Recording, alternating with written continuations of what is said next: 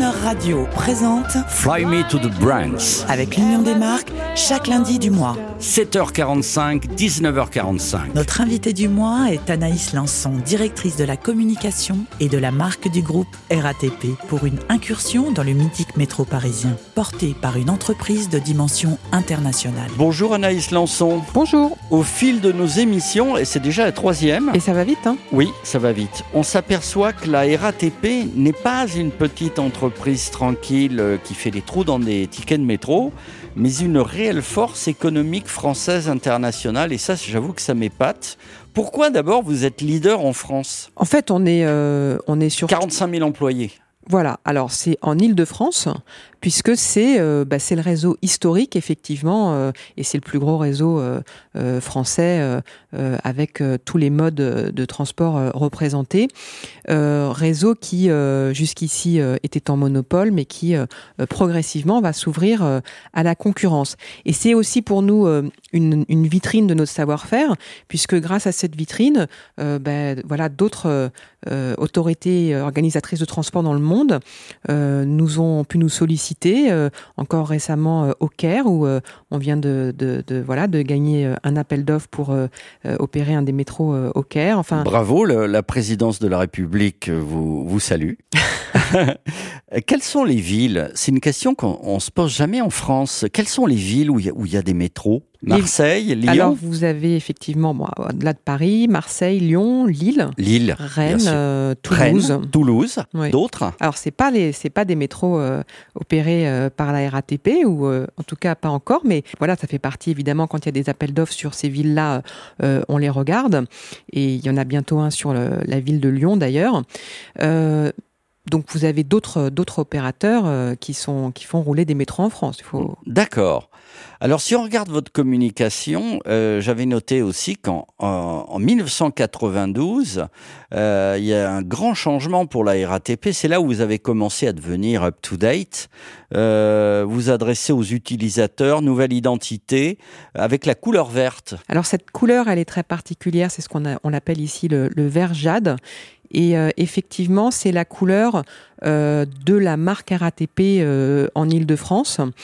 Et, la, couleur, par contre, du groupe RATP, euh, elle, est bleue. Et c'est vrai qu'on est très attaché euh, euh, à ce vert jade que vous retrouvez euh, bah, euh, en espèce de fil conducteur euh, euh, sur, euh, sur le réseau.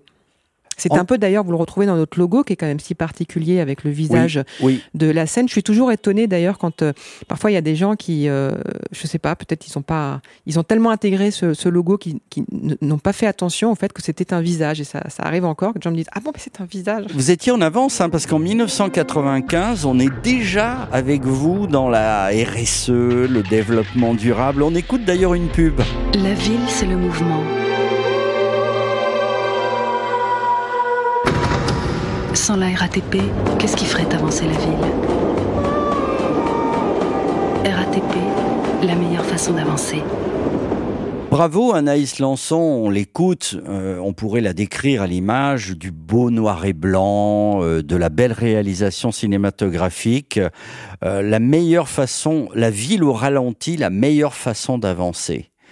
Euh, on est déjà dans, euh, on était déjà, on est déjà en 2022 là, en, mi- en, en 1995. C'est vrai que on avait, euh, on avait de, de, de l'avance, même si euh, les transports publics par euh, euh, nature, je dirais, euh, sont, sont euh, euh, vertueux. Mais euh, aujourd'hui, euh, notre raison d'être, euh, euh, vous savez que les entreprises peuvent se définir une raison d'être. La nôtre, c'est de s'engager chaque jour pour une meilleure qualité de ville. Et c'est pas simplement euh, des mots, c'est-à-dire que on a un engagement extrêmement fort sur la ville euh, durable et, la, et, et décarbonée. On, on a un engagement de réduire de 50% nos gaz à effet de serre entre 2015 et 2025. Et pour ça, notamment, euh, on est en train de passer euh, toute la flotte de bus euh, de Paris à l'électrique Oui, ou au pour biogaz. ça. Voilà, et euh, on travaille aussi même, euh, par exemple, sur le freinage des métros, parce que selon euh, euh, les, techniques, vous avez des, freinages qui, qui- dégagent plus ou moins de, particules dans l'air. Donc c'est, voilà, on, regarde absolument tout ce qu'on peut faire pour que la ville soit plus respirable. Anaïs Lançon, je, suis en train de me régaler. Là, j'écoute. Je voyais Jean Gabin pendant que vous me parliez. Je ne sais pas comment je dois le prendre. Et, la jolie femme qui était en face de lui, dont je n'ai plus le prénom. Et vous vous souvenez quand il lui dit. Euh, oh, l'odeur du métro. Eh ben, l'odeur du métro de Jean Gabin, de cette époque-là, c'était le freinage du métro. Ne nous enlevez pas nos odeurs fétiches, hein, Anaïs Lançon. Enfin, le moins possible. Euh, moi, je me souviens en tout cas d'une pub. Vous savez, on voyait M du métro et un slogan. Voilà ce qu'on lui dit à la pollution. Ouais. Bon génie publicitaire. Et alors ça, c'est euh, RSE, développement durable, vous êtes champion.